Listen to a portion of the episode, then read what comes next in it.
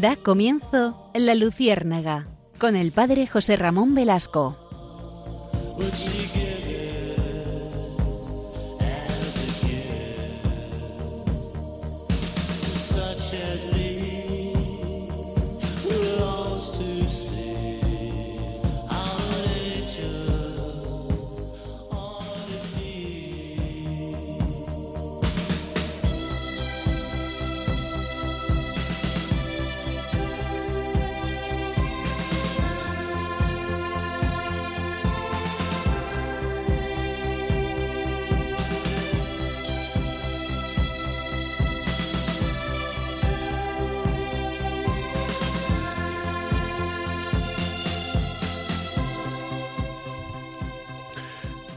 Corría el año de 1929. Germán Gess escribe este año un texto que, mm, inspirado en Voltaire, eh, nos va a ayudar para introducir el tema de hoy. Se llama La fábula de los ciegos. Permítanme que se la cuente. Durante los primeros años del Hospital de Ciegos, como se sabe, todos los internos detentaban los mismos derechos y sus pequeñas cuestiones se resolvían por mayoría simple, sacándolas a votación. Con el sentido del tacto se habían distinguir las monedas de cobre y las de plata, y nunca se dio el caso de que ninguno de ellos confundiese el vino de Mosela con el de Borgoña. Tenían el olfato mucho más sensible que el de sus vecinos videntes. Acerca de los cuatro sentidos consiguieron establecer brillantes razonamientos, es decir, que sabían de ellos cuanto hay que saber, y de esa manera vivían tranquilos y felices en la medida en que tal cosa sea posible para unos ciegos. Por desgracia, sucedió entonces que uno de sus maestros manifestó la pretensión de saber algo concreto acerca del sentido de la vista. Pronunció discursos, agitó cuanto pudo, ganó seguidores y por último consiguió hacerse nombrar principal del gremio de los ciegos. Sentaba cátedra sobre el mundo de los colores y desde entonces todo empezó a salir mal. Este primer dictador de los ciegos empezó por crear un círculo restringido de consejeros, mediante lo cual se adueñó de todas las limosnas. A partir de entonces, nadie pudo oponérsele y sentenció que la indumentaria de todos los ciegos era blanca. Ellos lo creyeron y hablaba mucho de sus hermosas ropas blancas, aunque ninguno de ellos las llevaba de tal color. De modo que el mundo se burlaba de ellos, por lo que se quejaron al dictador. Este lo recibió de muy mal talante, los trató de innovadores, de libertinos y de rebeldes que adoptaban las necias opiniones de las gentes que tenían vista. Eran rebeldes porque, caso inaudito, se atrevían a dudar de la infalibilidad de su jefe. Esta cuestión suscitó la aparición de dos partidos. Para sosegar los ánimos, el sumo príncipe de los ciegos lanzó un nuevo edicto, que declaraba que la vestimenta de los ciegos era roja. Pero esto tampoco resultó cierto. Ningún ciego llevaba prendas de color rojo. Las mofas arreciaron y la comunidad de los ciegos estaba cada vez más quejosa. El jefe montó en cólera y los demás también. La batalla duró largo tiempo y no hubo paz hasta que los ciegos tomaron la decisión de suspender provisionalmente todo juicio acerca de los colores. Un sordo, que leyó este cuento, admitió que el error de los ciegos había consistido en atreverse a opinar sobre los colores. Por su parte, sin embargo, siguió firmemente convencido de que los sordos eran las únicas personas autorizadas a opinar en materia de música. ¿Por qué les he contado esta, este cuento, esta anécdota que escribió Hermann Hesse, porque hay una actitud en el corazón del hombre que es la de imponerse a otros, la de pensar que uno sabe más que los demás, la de creer que vale más, que tiene más valía, que tiene una capacidad superior, que, que puede opinar y que sus opiniones pues son las definitivas y que en el fondo siempre uno tiene la razón.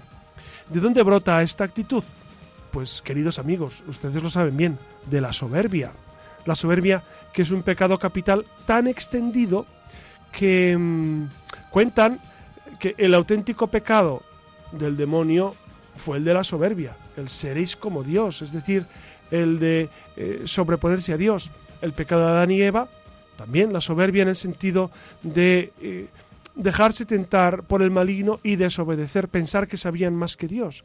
Dios les dijo, de ese árbol no comáis, y ellos desobedecieron por soberbia. La soberbia es el pecado principal del ser humano, por supuesto.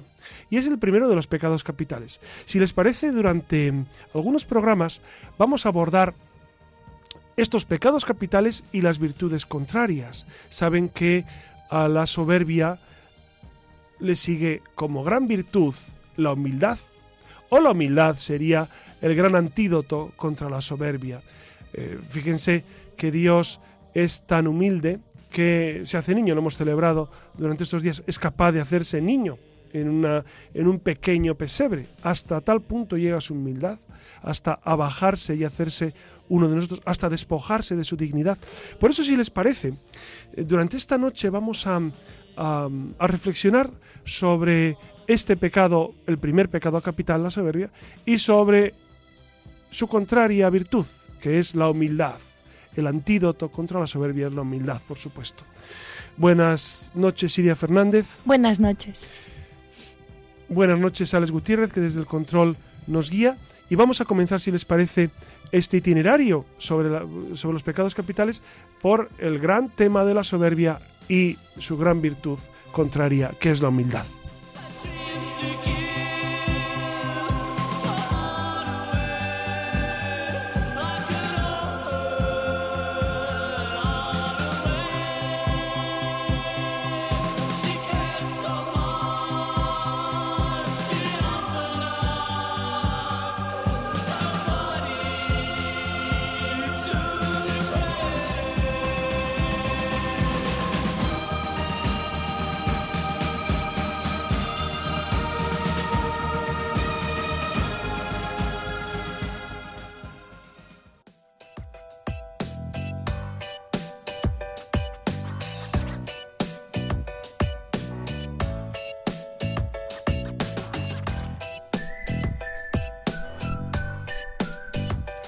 Buenas noches de nuevo y la verdad es que es un auténtico placer recuperar la conexión con todos nuestros oyentes y esta noche vamos a tratar, como ya les ha adelantado el padre José Ramón Velasco, algo que han escuchado en muchas ocasiones, que es esto de los pecados capitales, que si bien es verdad que, que a veces los tenemos un poco olvidados, están a primera orden del día.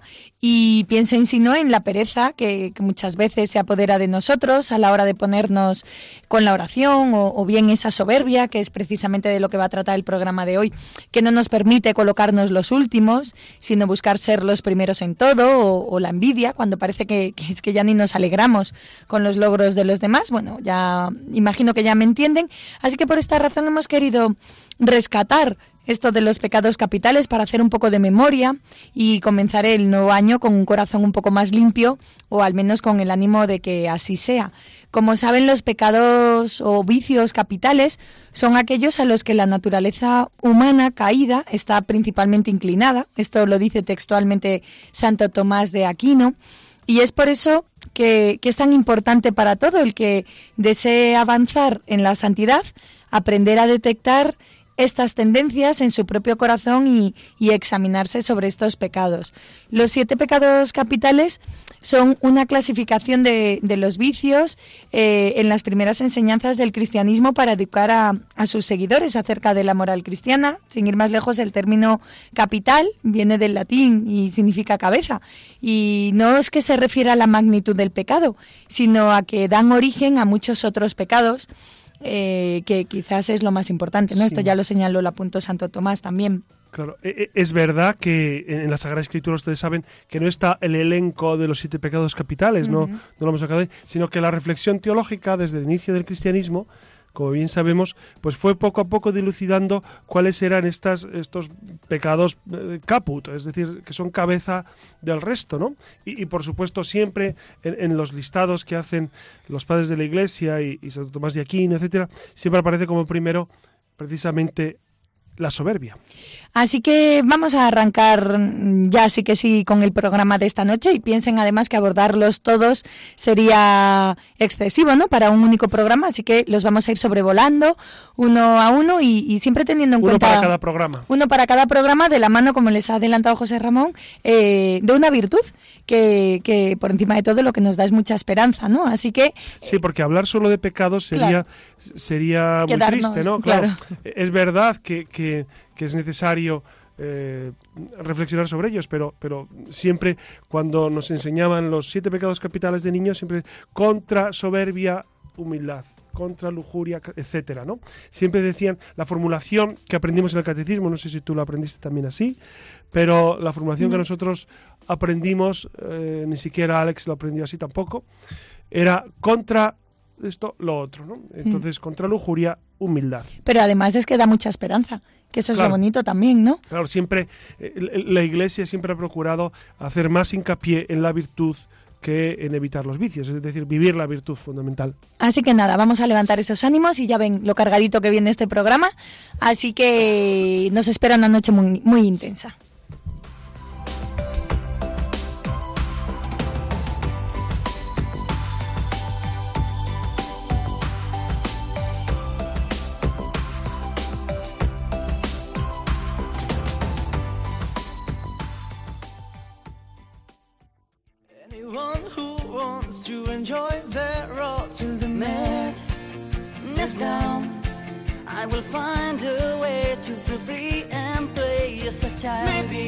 Estamos escuchando al grupo Aurin con su canción Last Night on the Earth, que trata sobre todo aquello que necesitamos expresar y que por algún motivo no hemos tenido ocasión de hacer. Y precisamente de esto va nuestra siguiente sección.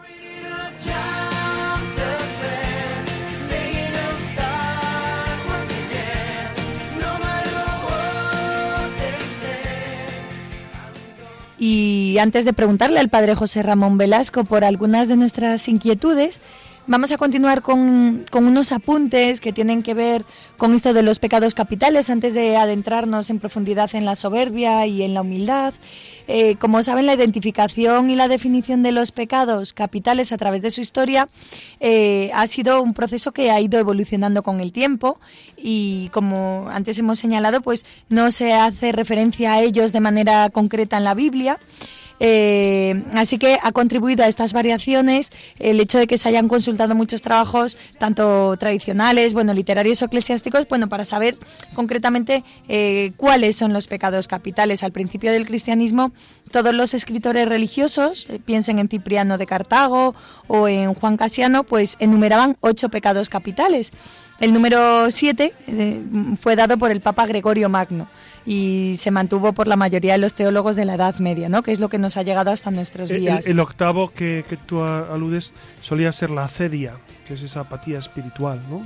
Claro, la gente se puede preguntar, pero ¿qué pasa? ¿Que había más antiguamente que ahora? No.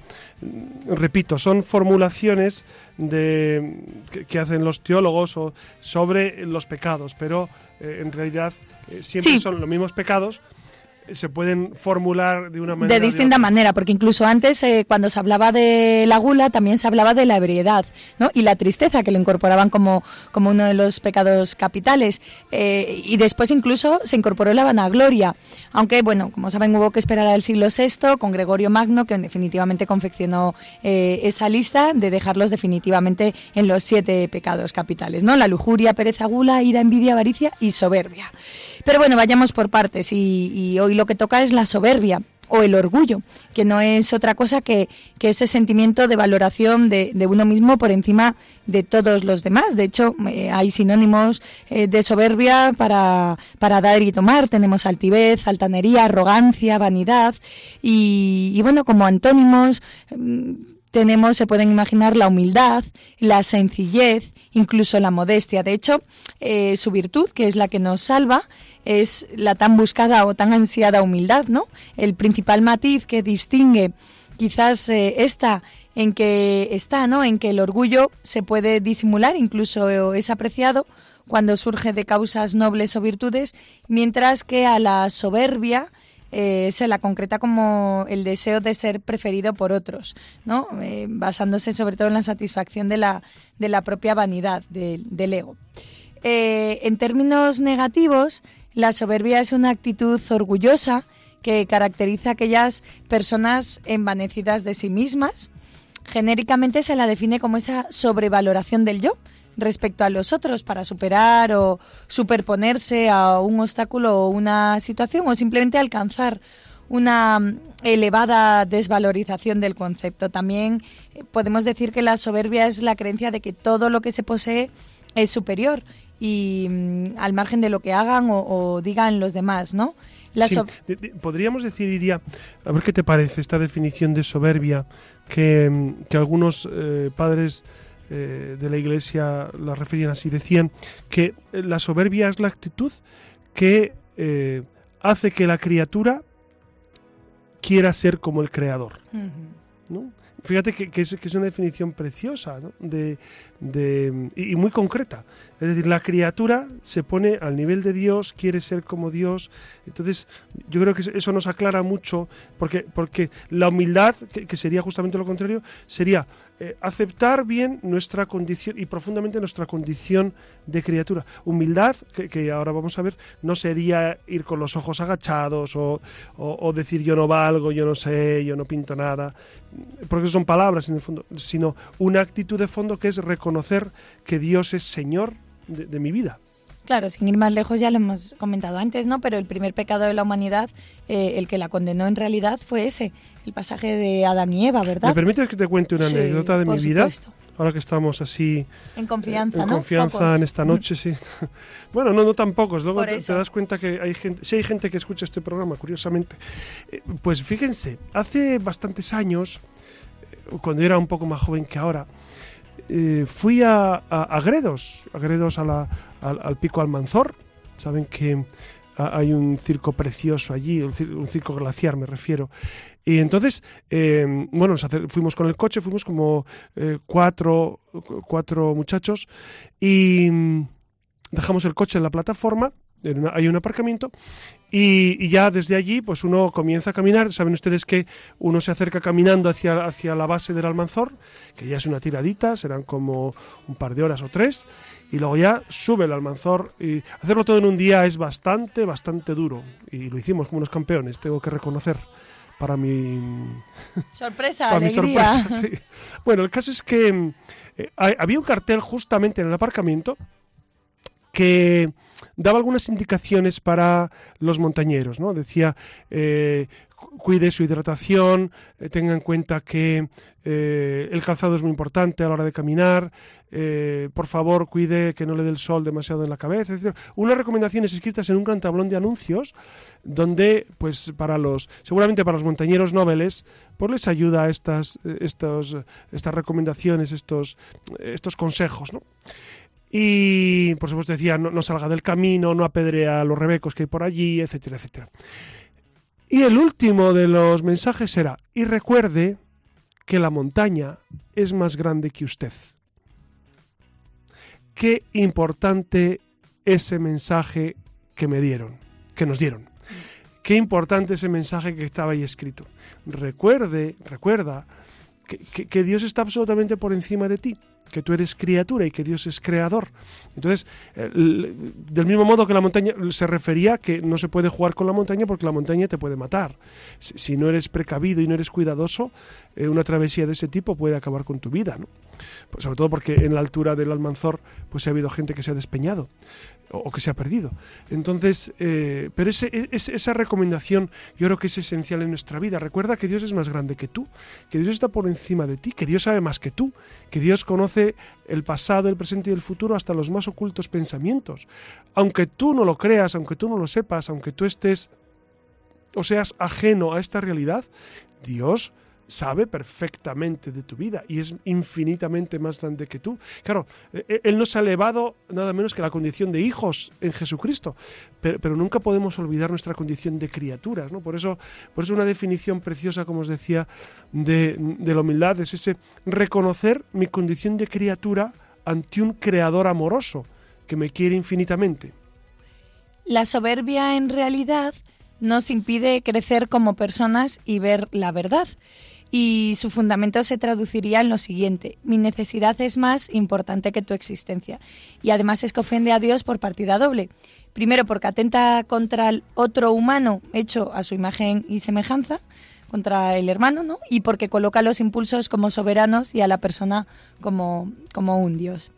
Eh, por otro lado, no hay que confundir tampoco la soberbia con el orgullo, aunque la línea es verdad que, que es bastante fina. El orgullo es un estado eh, de autoestima que percibida que puede o no ser exagerada. Idealmente es un estado en el que reconoce sus propias cualidades en su propio valor y que no exagera o, niega, las vulnerabilidades. Eh, pero bueno, ¿qué comportamientos, actitudes, hechos nos pueden, nos pueden delatar como una persona soberbia? Imagino que están haciendo ahora rápidamente un repaso, pero bueno, por citar algunos, podríamos hablar de, buscar tener siempre eh, un sentido exagerado de importancia propia o estar preocupado por las fantasías sobre el éxito, el poder, la belleza, creerse especial o sentir una desear, no exigir admiración constante, eh, comportarse de manera arrogante o altiva, eh, aunque como les decíamos al principio del programa, tampoco tiene por qué ser todo malo. Recuerden que, entre otras cosas, la maravilla del ser cristiano es que vivimos con esa esperanza que, decíamos, que, es una de nuestras fortalezas y existe de entre todas una virtud que, acompaña, resta, amortigua un poquito los dolores y los sufrimientos de la soberbia, que no es otra que la humildad. Como saben, eh, el alma del hombre siente una irresistible inclinación a alcanzar un elevado ideal, un algo superior, y por eso el hombre aspira a grandezas. Y para alcanzar ese ideal existen dos caminos. Por un lado está el de la soberbia, que fue precisamente el que eligieron los ángeles rebeldes, o Adán, entre otros, que se dejaron arrastrar por el orgullo, comidos por la ambición a, elevarse por encima de los demás. Y por otro lado también está ese camino de la humildad, que es por el que el hombre, o María y Dios, es ensalzado eh, por este, ¿no? Porque miró la humillación de sus esos dos caminos. Claro, claro. Eh, seguramente ibas a citar eh, cómo era considerada la soberbia en el mundo clásico, ¿no? Que era el gran pecado, eh, era la hibris, la insolencia de los griegos, ¿no? Saben ustedes que, las, tragedias griegas, eh, Sófocles, Eurípides, Esquilo, em, pues trataban de reflejar eh, las virtudes y, los vicios esenciales del hombre. Y, ponen la, la hibris, la insolencia, como el gran pecado o la gran debilidad o el gran fracaso del hombre frente a los dioses. No olvidemos el caso de Prometeo Prometeo que es, que, es acusado por robar el fuego a, los dioses, a Zeus, ¿no? Y entonces eh, eso es la mayor insolencia, que es el, ponerse al lado de Dios, es decir, hacerse como Dios, controlar el fuego controlar, porque el fuego, quien controla el fuego en el mundo clásico era quien podía controlar todo, la vida y la muerte, la, comida cocinada, la comida sin cocinar, etcétera, etcétera. Eh, el fuego era importantísimo. Y, este hombre fue tan insolente de, de robar Que, fíjense que tiene mucha conexión también con el relato del Génesis, ¿no? del pecado de Adán y Eva. Seguramente muchas de estas tradiciones pues eh, copiaron, se copiaron unas a otras. Pero, pero hay un gran dato que, nos habla de, en contra de lo que en el mundo griego ocurría, eh, la insolencia de, de Prometeo es la paga caro porque es, es encadenado en, el Cáucaso, donde, donde un buitre le devora el hígado y le vuelve a crecer. ¿no? En cambio, no hay perdón. Para Prometeo no hay perdón. Para Adán y Eva, a pesar de su insolencia, a pesar de su soberbia, sí hay promesa de salvación, que es cuando eh, Dios Padre le dice a, la serpiente, a ti una mujer te aplastará la cabeza cuando tú quieras herirla en el talón.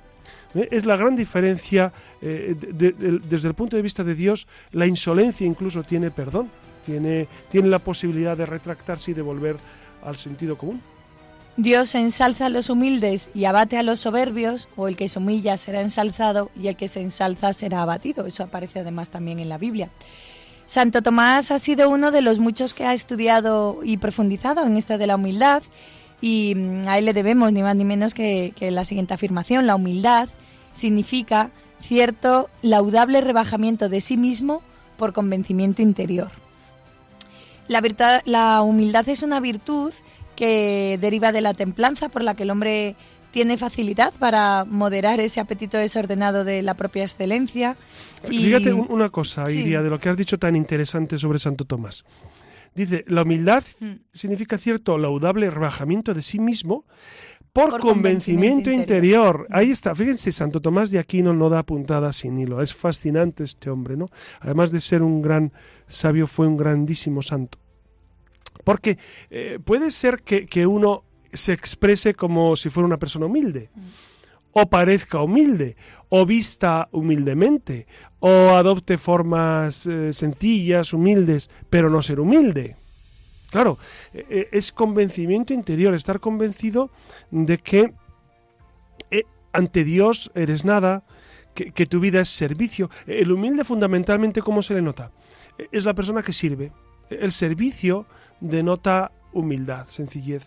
Eh, fíjense que la Virgen María, que es el prototipo después de Jesucristo nuestro Señor de la humildad, María es esclava es esclava, ¿no? Cuando Cristo eh, se encarna en el seno de la Virgen porque el Espíritu Santo llega a María, eh, María acepta esa misión porque es esclava, porque está para ser... Y, luego lo demuestra inmediatamente no solo al aceptar el verbo que se encarna en su seno, sino al salir rápido a ver a su, y ayudar a, su prima Isabel. ¿no? La actitud del humilde es la del servicio. Eh, si ustedes son eh, gente de servicio, gente que vive pendiente de las necesidades de otro, seguramente serán gente muy humilde. Aunque exteriormente sus ropas o su casa o su coche o su estilo de vida pues no parezca tanto, pero si realmente tiene un corazón que sirve de verdad, eh, seguramente habrá ahí una gran dosis de humildad, ¿no? ¿Por qué? Porque lo dice Santo Tomás, porque hay convencimiento interior, porque no son palabras exteriores, porque no son gestos simplemente. La humildad no es decir yo no valgo, yo no sé, yo no puedo, yo soy poquita cosa, no, la humildad es creértelo, y saber que es verdad. Claro, ¿Cuándo se nota que uno no es humilde? Cuando alguien desde fuera te dice, pues es verdad, no vales pues es verdad, no tienes cualidades. Pues es verdad, no sirves verdad. Y te, y te enfadas. Ah, pues entonces tan humilde no eras. Si te has enfadado, tanta humildad no había. Tanta sinceridad de corazón no había. Había una soberbia escondida. ¿Saben que mm, San Agustín, que era otro de los genios inmensos, decía que Dios cura la escondida soberbia porque es escondida y es taimada y está en los recovecos del alma, dice Dios cura la escondida soberbia con la manifiesta lujuria. Por ejemplo, lujuria o cualquier otro pecado. Es decir, permite que haya pecados muy eh, sonoros en nuestra vida, si me permiten esa metáfora, ¿no? Sonoros, es decir, que, que, que, aparecen inmediatamente para curar nuestro nuestra soberbia que es muy escondida y es en el fondo el gran problema de nuestras almas. Por eso para Santa Teresa la humildad es andar en verdad, que lo es muy grande no tener cosa buena de nosotros, sino la miseria y ser nada. Y quien esto no entiende anda en mentira. ¿no? O sea, para Santa Teresa lo importante es ser nada. La humildad es una virtud contraria, como saben, a la soberbia, que, que como decíamos, posee el ser humano en reconocer sus habilidades, cualidades y capacidades y aprovecharlas para obrar, para obrar en bien de los demás, sin decirlo, ¿no? Básicamente la humildad permite a la persona ser digna de confianza, flexible, adaptable. En la medida en que uno se vuelve humilde, adquiere grandeza en el corazón de los demás y en el suyo propio. La humildad es una cualidad que, se le atribuye a aquellas personas que, se consideran seres pequeñitos e insignificantes frente a la trascendencia de, Dios, que eh, hablando en términos teológicos, y una persona humilde generalmente ha de ser modesta y, vivir sin mayores pretensiones, eh, alguien que no piense que él o ella es mejor o más importante que los demás y y bueno, no debe ser confundida con la humillación, que también a veces se da, que es el acto de hacer eh, experimentar en algún otro o, pues una sensación avergonzante, sino que, hablamos de cosas distintas. ¿no? Para nosotros los cristianos, eh, persona más humilde sin duda eh, fue Jesús, quien siendo el más rico se hizo pobre y, bueno, nació en un pesebre, como saben, y, y además siendo el más importante, siendo un Dios, pues terminó muriendo en la cruz y desde la evolución de la perspectiva, o sea, desde la perspectiva de una evolución espiritual, la humildad es una virtud de realismo pues consiste en ser consciente también de nuestras limitaciones eh, eh, y bueno, y hay que actuar en conciencia de eso, ¿no? De conocer también cuáles son nuestros límites. Y bueno, la, la humildad en realidad también tiene que ver con, con, con, la sabiduría de saber lo que somos y quiénes somos, ¿no? Reconocer nuestras miserias, nuestras virtudes, eh, bueno, pues aceptarnos también, como también, somos. También es un signo de humildad el reconocer que las virtudes que tienes te las ha dado Dios y que es verdad que no todo lo hacemos tan mal. Es decir, también es un signo de, de, eso, de, de, saber quién eres. Fíjate, hay una anécdota de la vida de San Pablo VI que, que, a mí me ha iluminado siempre. En San Pablo VI, en algunas ocasiones, pues había alrededor de él algunas personas que le ensalzaban por, por un texto que había publicado, por un discurso que había pronunciado. Entonces algún cardenal pues le felicitaba y, y Pablo VI lejos de decir no, no vale, decía gracias y basta, ¿no? Gracias. Es decir, hombre, alguna cosa buena haremos todos, ¿no? Algo bien haremos todos. Entonces, cuando alguien ensalza algo de lo que hacemos bien, pues gracias. Y basta, y no, y no hay que darle Eso más te lo enseñan en teatro, que tienes que Ah, sí. La capacidad de aguantar los aplausos, porque hay gente que además eso se Ah, nota cuando no alguien da una charla, una conferencia, algo, está el que rápidamente se esconde o el que tiene que eh, aguantar con cierta Como Plácido. Domingo. Plácido Domingo recibió un aplauso. El más largo, ¿no? Sí, el más largo Que no de la sé si historia. fueron, no, bueno, no, no me acuerdo. Iba a aventurarme a decir una hora, pero, no- pero no lo sé, pero sí es verdad. Sí, sí, tú imagínate ahí aplausos y aplausos. eh, Claro, y también cómo lo vivas en tu interior, ¿no? Está el que se va a gloria o el que está disfrutando, como que... Hay otra anécdota de, también para que vean cómo, cómo este tema da para mucho, ¿no? Del cura de Ars. El cura de Ars también, eh, después de, sus, de su homilía, bajaba del púlpito y, después de la misa, eh, un feligrés fue a la sacristía y dijo, eh, San Juan en aquel tiempo Juan, Juan María, me ha encantado su, su homilía, la verdad es que usted predica fenomenal, lo hace muy bien. Y el cura de Ars le dijo, es curioso, lo mismo me decía el demonio cuando bajaba del púlpito. No, es decir, eh, era era un hombre profundamente humilde y profundamente sabio, ¿no? Y sabía que eh, los halagos pueden provenir también de, de pues de, de nuestro propio yo y de, y de, y de otras fuentes que no son precisamente la de buscar la verdad. Entonces, eh, esa actitud de decir, pues gracias, si algo he hecho bueno, gracias, y ya está. Eso es una, una actitud humilde.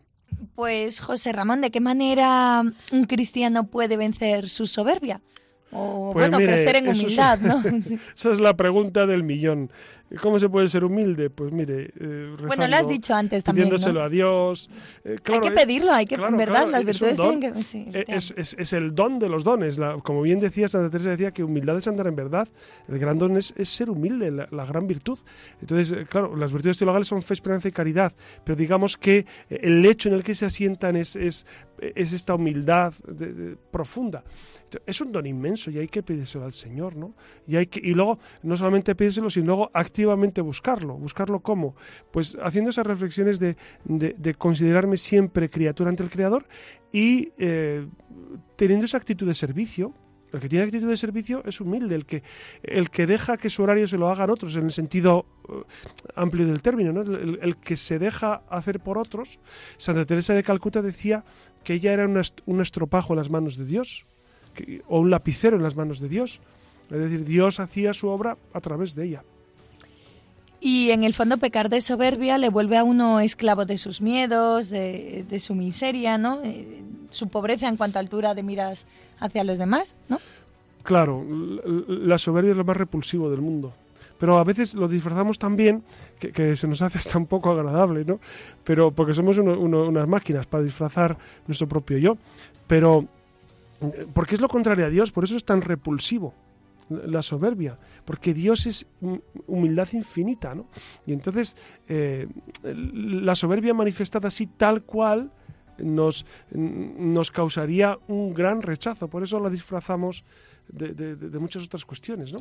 Y ahora hay, hay quien se atreve a decir que la humildad no está de moda, ¿no? A, veces Está es verdad. Bueno, no está- no, la ha estado nunca, pero es verdad que, que- La humildad no está de moda, nunca lo había escuchado. sí, sí, como que no está a la alta, ¿no? Entonces, eh, a mí me da la sensación de que es Pues necesario qué pena para nosotros si es verdad eso, ¿no? ¿No? Si claro. está- ¿Qué, no qué- le dirías? O sea, hay no, que bueno, es que nunca, nunca lo había pensado. La Sí, ser humilde, eh, no, es como ser tonto. Ser, tú dices, estar disponible para los demás, Claro. ofrecer su tiempo, ¿no? Cuando ahora todo como, como todo gira a nuestro alrededor y uno reivindica mucho sus tiempos, su vida, su, su todo, pues que, que, que hay que que hay que volver a sacarla a la palestra, ¿no? El ser humilde en, en conversaciones. Claro. Bueno, a lo mejor tú en un contexto de parroquia sí es común, pero fuera de contexto de parroquia eh, te animan para que seas ambicioso, para que seas el más fuerte, el mejor, la competitividad incluso desde, los, desde las escuelas. En cambio, nunca nadie apuesta por el servicio, por la humildad,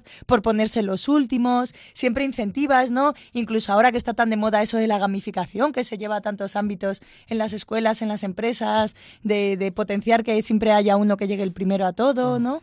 Eh, mm, que parece Claro. que, no- que no se... Yo, yo iría, no sabría. Claro, e- esa comparativa histórica de ahora eh, no está de moda la humildad y antes sí. Claro, Claro, no, antes, cualquier tiempo pasado fue mejor necesariamente y cualquier tiempo actual es peor. Yo, yo no, no sabría tanto, ¿no? Pero, pero es verdad que a a medida en que el hombre se aparta de Dios y y se aparta del origen y el sentido de su vida, pues claro, uno se vuelve a qué? A sí mismo. Y entonces cada vez en, en un mundo lejano del Señor, ¿qué encuentras? Pues gente cuajada de soberbia, cuajada de orgullo, cuajada de vanidad. Es normal. Tú decías antes una cosa muy, muy bonita. En ambiente de parroquia. Pues mira, en ambiente de parroquias, yo lo que observo, eh, en general, pues la gente va buscando a Dios. Entonces es gente, no, somos gente mejor que los demás, no, es esa la tesitura, sino e- es, suele ser gente que va buscando en su vida a Dios. Entonces suele haber gente, por lo menos yo me la he encontrado, gente de un corazón sencillo, gente acostumbrada a, dar gratis, gente... eh, claro, me dirán ustedes, no, pues yo conozco no sé qué persona, pues sí, yo también, y todos conocemos, ¿no? Pero es verdad que- que en un ambiente donde Dios está en el centro de la existencia, es normal que la humildad vaya cuajando más y más, ¿no? Entonces, y cuanto más te apartas de esos ambientes o de esas personas que están henchidas de Dios, pues más nos acercamos hacia esas debilidades humanas y esos pecados humanos, que es la soberbia. ¿Y cuál es, José Ramón, el mayor pecado o el que más se repite, ¿no? que, que, que pasa desapercibido de soberbia? ¿No? ¿Cuál es el mayor pecado? No, no, no sé, me refiero. Mira, El, el- el- querer ser, jugar a ser Dios. El pecado el- más grave de soberbia es, es pensar que sabes más que Dios. Porque se dice, no, como Dios no. No. Hay gente que piensa que sabe más que Dios y, y- y que puede manejar su vida sin Dios y que puede controlar su existencia al margen de los mandamientos de Dios y, y que, y que es capaz entonces de decidir cuándo comienza su vida, cuándo termina, cuándo crea vida, cuándo la aniquila, cuando eh, claro todo estos todo estos eh, est- estas actitudes eh, qué denotan denotan que no se ha dado cuenta no nos hemos dado cuenta de que dependemos absolutamente de Dios y, que no podemos saber como Dios esto esto es esto es nuestro litro ah, mm, perdón nuestro, nuestro cerebro queridos amigos tiene litro y medio ocupa litro y medio son 1500 centímetros cúbicos su cerebro. Usted está tumbado en la cama o está conduciendo o está hablando por la radio, tiene un cerebro de litro y medio y Dios es infinito. ¿Cómo va a meter usted a Dios en su cerebro? Es que es imposible. ¿Cómo va a saber usted como Dios? ¿Cómo va a decidir usted por encima de Dios nuestro Señor?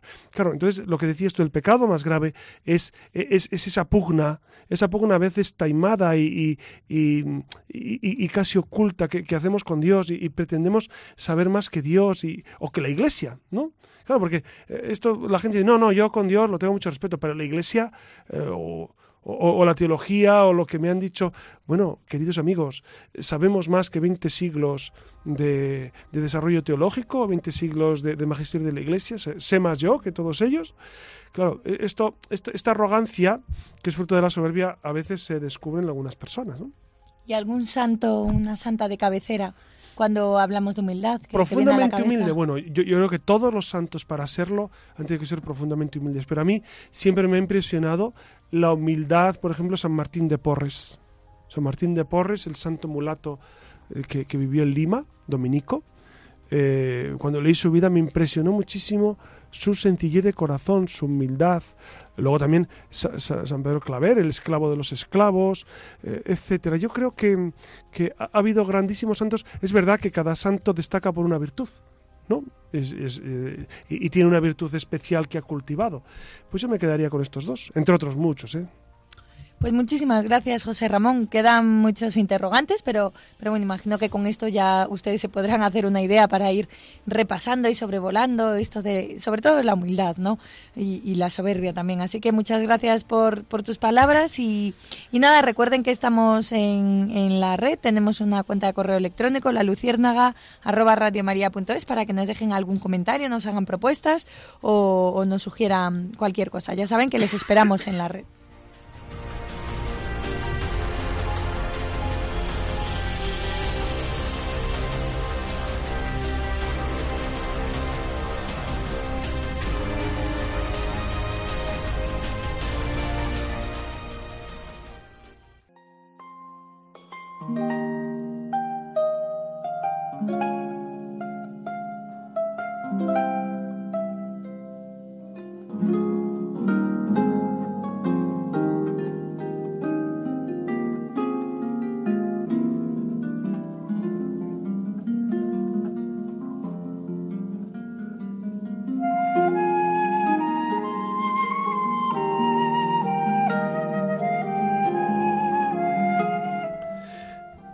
Seguramente ustedes conocen a una figura en la iglesia que ha sido especialmente interesante, que hemos cumplido ahora 150 años de su muerte.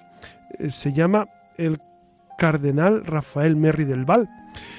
Eh, a ustedes, a algunos les dirá mucho este nombre, a otros les dirá, pues no conozco a este tal cardenal. Pues fíjense, fue un, cardenal que era español, español de origen, aunque luego vive mucho tiempo en Inglaterra, etcétera, etcétera. Su padre era diplomático. Fue un cardenal importantísimo, fue secretario de Estado. Entonces fue, eh, digamos que, el segundo de a bordo en la Iglesia en el siglo XIX, eh, en el reinado, en el pontificado, mejor dicho, del Papa San Pío X. Entonces, eh, un hombre esencial que cuando San Pío X murió, en 1914, fue reemplazado por su sucesor Benedicto XV, que le nombró a Merry del Val eh, secretario de la congregación del Santo Oficio, por lo tanto, eh, un cargo que ocupó durante 16 años y murió poco después. Murió de en una operación quirúrgica que que por una negligencia médica. ¿no? Pero, ¿a, qué les, eh, ¿de qué les quiero hablar yo de Merry del Val? Pues miren, Merry del Val, este gran cardenal, em, compuso unas letanías. Era un hombre muy humilde, a pesar de estar encumbrado por las circunstancias, por ser un gran diplomático, por ser un hombre, un hombre de curia, un cardenal, pues eh, importantísimo en la, en la historia de la Iglesia. Él compuso las letanías de la humildad, él mismo las escribió y él mismo las rezaba muchas veces. ¿Para qué? Para darse cuenta que dentro de, de su vida de cardenalato y de su vida, pues de, un cierto boato exterior, porque es verdad que eh, la iglesia en Roma está rodeada pues de, unos modos eh, que uno podría pensar principescos. Y sin embargo, él vivía interiormente con una grandísima humildad. Si me permiten, les voy a leer una versión de estas letanías que algunos conocerán, pero creo que es un buen modo para acabar esta, eh, esta reflexión que hemos hecho hoy sobre la soberbia y especialmente sobre la virtud contraria que es la humildad. Dicen las letanías de la humildad, Jesús manso y humilde de corazón, haz mi corazón semejante al tuyo.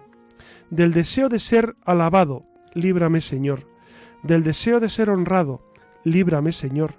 Del deseo de ser aplaudido, líbrame Señor del deseo de ser preferido a todos, líbrame Señor, del deseo de ser consultado, líbrame Señor, del deseo de ser humillado, del deseo de ser aceptado, líbrame Señor, del temor a ser humillado, líbrame Señor, del temor a ser despreciado, del temor a ser reprendido, del temor a ser calumniado, del temor a ser olvidado, del temor a ser ridiculizado, del temor a ser injuriado.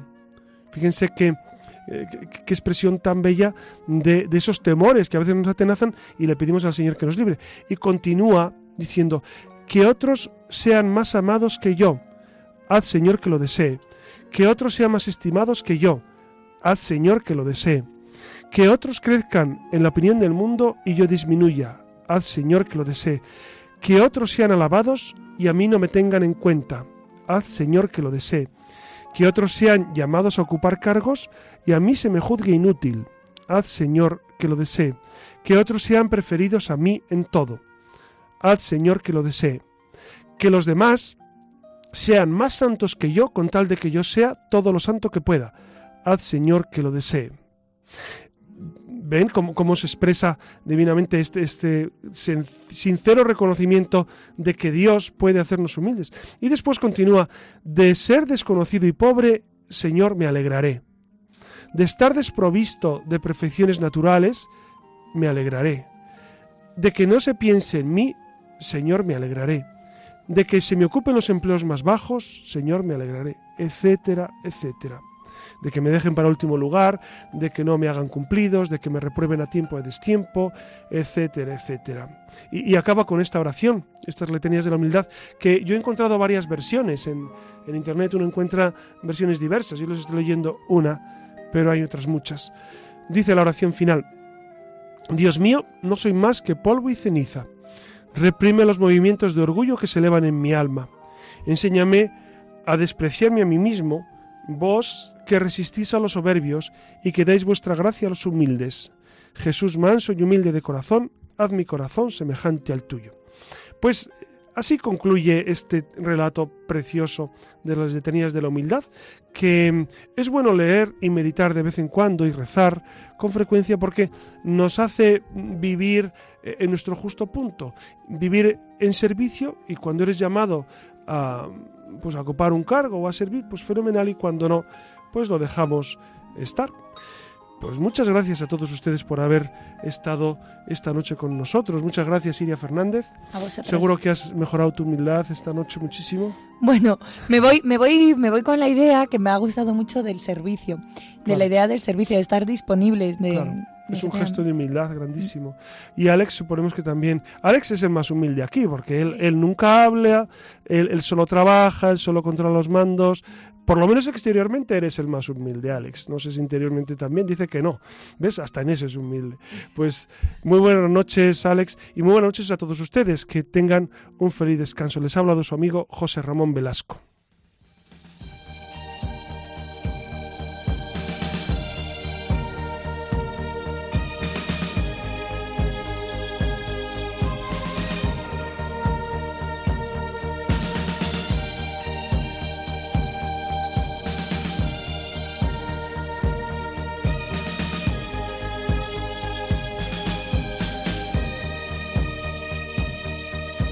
Han escuchado en Radio María La Luciérnaga con el padre José Ramón Velasco.